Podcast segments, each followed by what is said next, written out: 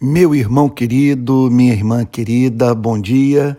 Aqui estou eu, Antônio Carlos Costa, falando diretamente da cidade do Rio de Janeiro.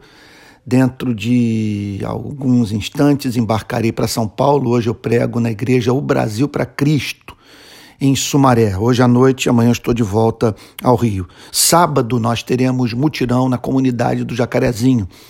Faremos a restauração dos nossos prédios que foram atingidos por disparos de arma de fogo. Um deles, o Aquário de Música, levou cerca de 300 tiros de fuzil e pistola em, cerca de 10 operações policiais. Não tem sido fácil. Até o meu púlpito levou tiro. É, a gente está plantando uma igreja lá na comunidade e o púlpito que eu uso levou três tiros. Bom, eu prefiro dizer trago no púlpito as marcas de Cristo a dizer trago no corpo os sinais do, dos disparos de arma de fogo.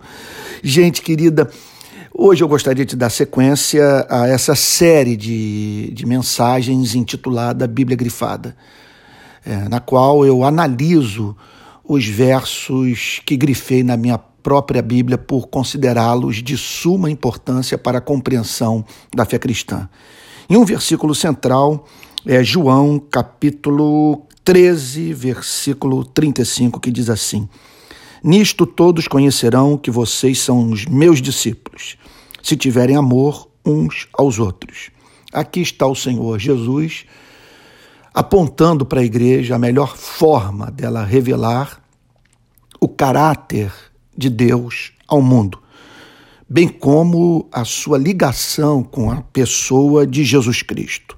Como saber se de fato somos cristãos, se nos sujeitamos intelectual e moralmente a Cristo? Como que as pessoas, portanto, nos identificarão como homens e mulheres que encarnaram o Evangelho? Em conexão a isso, eu creio que também nós poderíamos levantar uma outra questão que conceito de Cristo os que estão do lado de fora da igreja terão ao manterem contato com a comunidade cristã e observarem o modo como os cristãos tratam uns aos outros. E aqui está o Senhor Jesus dizendo que se nós não tivermos amor uns pelos outros, se dentro da igreja não houver aquela espécie de relacionamento, capaz de revelar ao mundo como que a vida nesse planeta seria se todos fossem cristãos, e isso em razão do amor ardente presente no coração dos próprios cristãos nas suas relações interpessoais dentro da igreja.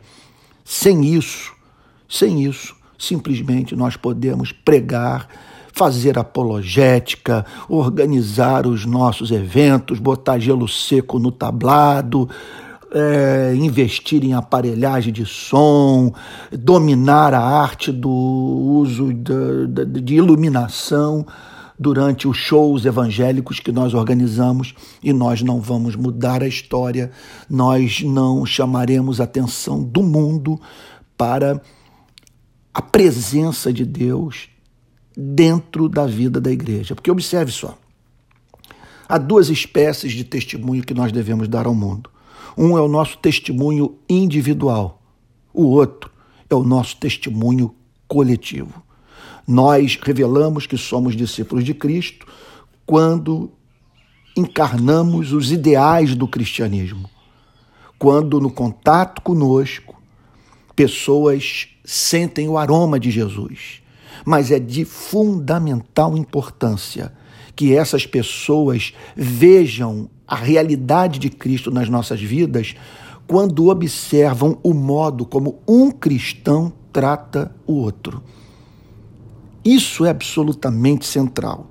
Se vocês tiverem amor uns aos outros, o mundo saberá que vocês são os meus discípulos. Ou seja, os que estão do lado de fora, ao olharem para o lado de dentro da igreja, têm que observar ternura, doçura, lealdade, a intenção de um membro da igreja viabilizar a vida do outro, aproximando de Cristo. Tem que ser um lugar onde os membros mais necessitados da igreja sejam socorridos pelos mais abastados. Tem que ser ali o lugar da, da, da justiça social. Na verdade, nós temos que apresentar ao mundo os resultados sociológicos da presença de Cristo na vida da igreja. É para esse tipo de vida que Deus o chama, que Deus nos abençoe assim em nome de Jesus. Eu quero no encerramento desse podcast pedir que você nos ajude lá em Moçambique. Faça uma visita lá na minha página de Facebook, estão todas as orientações sobre como você pode nos ajudar a construir casas para os desabrigados em razão da passagem do ciclone Idai pela região central do país.